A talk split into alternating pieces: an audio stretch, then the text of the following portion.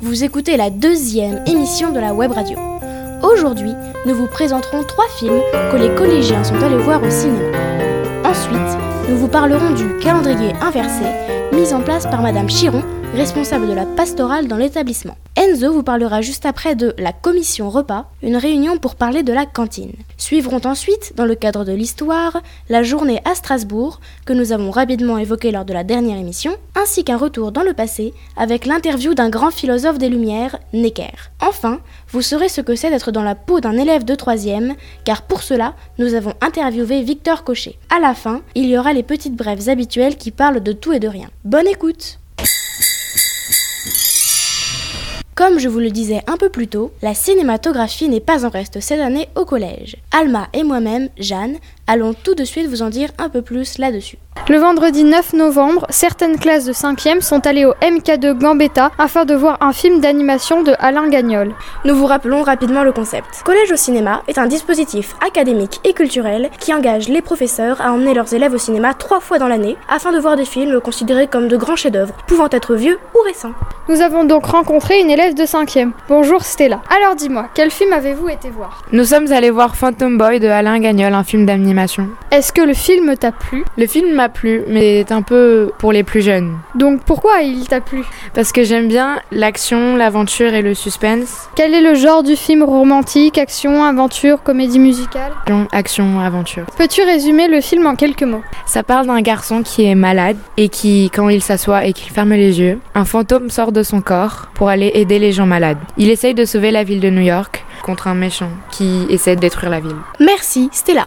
Quant au troisième, ils sont allés voir Yojimbo, un magnifique film japonais de Akira Kurosawa. Pour cela, nous avons interviewé Raphaël, un élève de 3ème D. Bonjour Raphaël. Tout d'abord, peux-tu nous parler de l'histoire? Bonjour. Alors, l'histoire de Yojimbo. Alors déjà, Yojimbo, ça veut dire garde du corps. C'est euh, l'histoire d'un homme qui va aller dans un euh, village euh, japonais qui est... en fait, dans ce village, il y a deux clans et il sait pas lequel, des deux clans il va rejoindre et finalement, il va mener les deux à leur perte. Et où se passe le film Euh, au Japon, dans un petit village euh, où deux clans se combattent. Si tu devais donner deux mots pour le décrire, lesquels choisirais-tu Action et stratégie. Merci Raphaël. Mais les quatrièmes n'ont pas été en reste. Eux aussi sont allés au cinéma dans le cadre de culture et réflexion, voir un film qui les a beaucoup touchés. Aujourd'hui, ils ont 25 ans et finissent leurs études ou commencent à travailler. Tous, lorsqu'ils étaient enfants, devaient fouiller pour survivre dans la décharge à ciel ouvert de Phnom Penh, au Cambodge. C'est là que Christian et Marie-France, un couple de voyageurs français, les rencontrent il y a plus de 20 ans. Ils décident alors de se battre sans limite pour sortir ces enfants de cet enfer. À ce jour, ils ont permis à près de 10 000 enfants d'accéder à l'éducation pour se construire un avenir. Le titre de ce film est Les Pépites de Xavier de Lausanne, qui est sorti le 5 octobre 2016. Tous les quatrièmes sont allés le voir le vendredi 23 novembre 2018. Petite parenthèse, cette année, l'argent récolté par l'action humanitaire Bolderie sera versé à Pour un sourire d'enfant, nom de l'association créée par Christian et Marie-France. Les élèves du collège Saint-Germain de Charonne ont à cœur d'aider les personnes qui ont moins de chance qu'eux. C'est pourquoi certaines actions humanitaires sont entreprises pour aider les plus démunis. Pour ce mois de décembre 2018, l'équipe de la pastorale de l'établissement a mis en place le calendrier inversé au collège.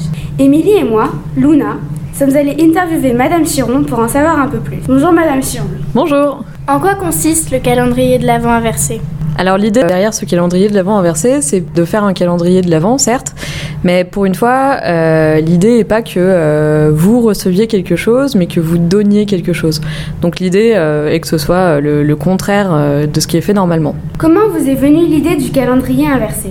C'est une idée qui m'est venue il y a deux ans parce que j'avais vu ça dans un autre établissement. Pour quelle association cette action est-elle organisée? L'action est organisée pour l'association Accueil et Partage qui se trouve dans les locaux de la paroisse Saint-Germain-de-Charonne et qui redistribue à 80 familles euh, des denrées alimentaires et euh, des produits d'hygiène. Organisez-vous d'autres dons tout au long de l'année au collège pour des associations? Eh bien, euh, il y a le bol de riz au moment du carême qui tombe le vendredi saint. Cette année, ce sera pour l'association Pour un sourire d'enfant parce qu'on avait vu le film Les Pépites pour les classes de quatrième dans le cadre des cours de culture et réflexion. Merci d'avoir bien voulu répondre à nos questions.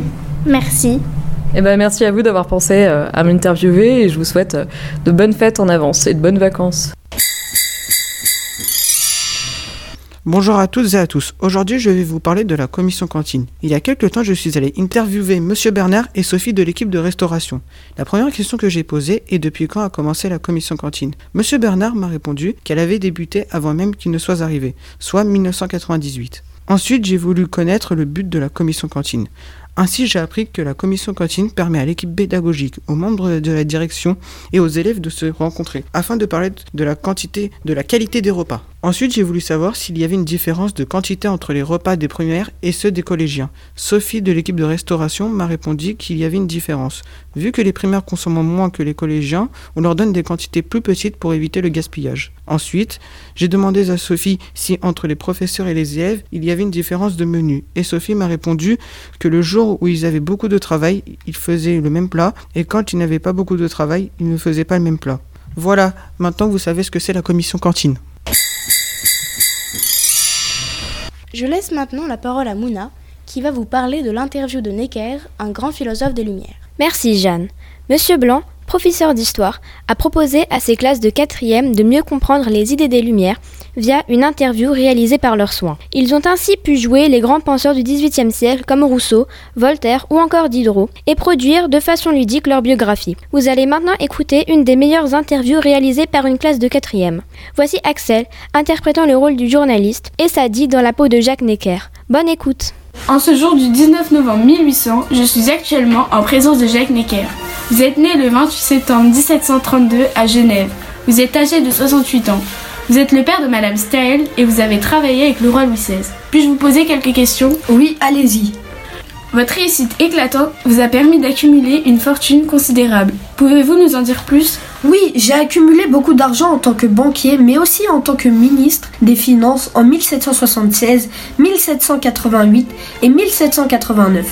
En plus d'être ministre des Finances en 1776, j'ai été nommé directeur général du Trésor royal par Louis XVI. Quelles ont été vos réactions par rapport à la Révolution américaine Suite à l'impact de cette révolution, la monarchie française a eu une crise sociale, une crise politique, une crise économique et une crise financière que j'ai dû gérer en écrivant un livre compte rendu au roi. Avez-vous une pensée particulière à propos des Lumières?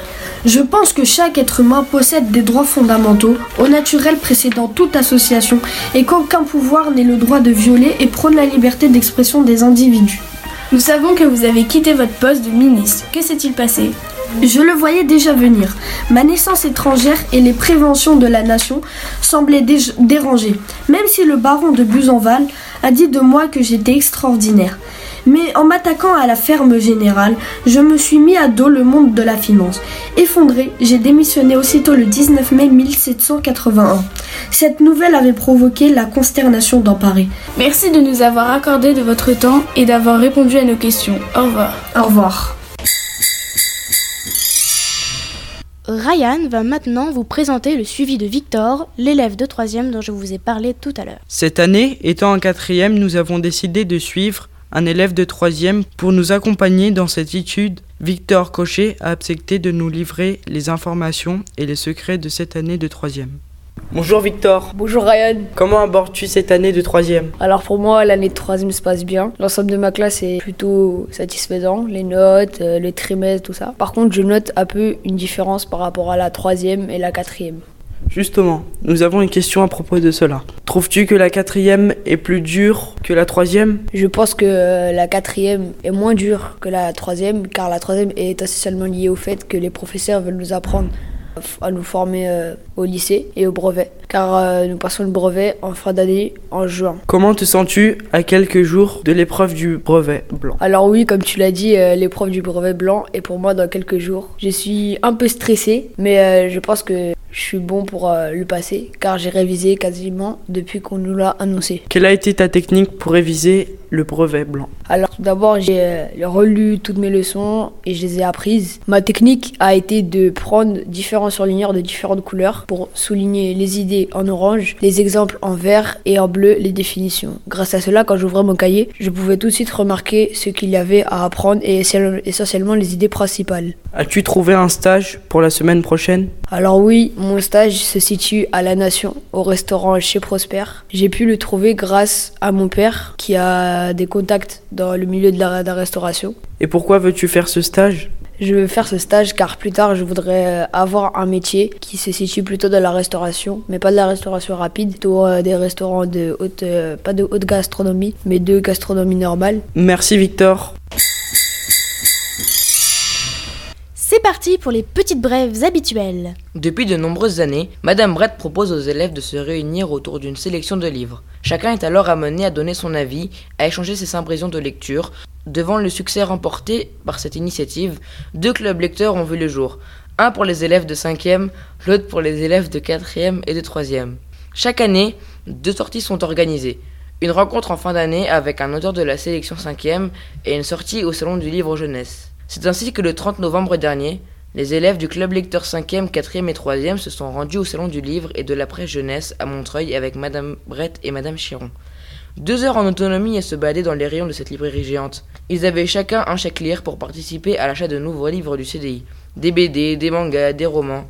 Drôles pour certains, comme Ne ramenez jamais une fille du futur chez vous. Ouvrage que vous pouvez découvrir dès à présent au CDI et que l'on reconnaît à leur étiquette rouge coup de cœur. Certains élèves se sont même fait dédicacer des bandes dessinées avec des dessins réalisés en direct. Mais les activités culturelles ne s'arrêtent pas là. Les élèves de 4e A, B et D ont eu l'occasion de visiter le musée d'Orsay avec leur enseignant de français dans le cadre de leur programme Le roman et la nouvelle, réalisme et naturalisme. Ils ont pu admirer des œuvres de Gustave Courbet, d'Édouard Manet ou de Claude Monet. Certains élèves ont appris que certaines de ces œuvres avaient choqué à leur époque au XIXe siècle, alors qu'elle leur apparaissait classique et pas du tout sulfureuse. Enfin, les 3e B et ceux de la section européenne ont eu la chance de visiter avec Madame Megali l'exposition Klimt à l'Atelier des Lumières dans le 11e. Une exposition tout en son et lumière où l'on se balade dans les œuvres de cet artiste symbolisme autrichien. Une expérience à tenter.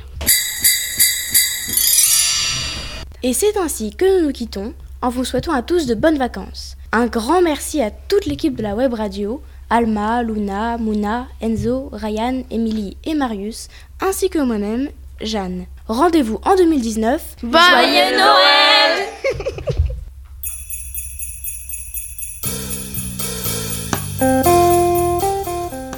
Avant de nous quitter, nous voudrions remercier chaleureusement Monsieur Tavernesi pour la création originale du jingle, ainsi que pour les clochettes de la virgule, qui ont permis de donner à cette deuxième émission une touche festive.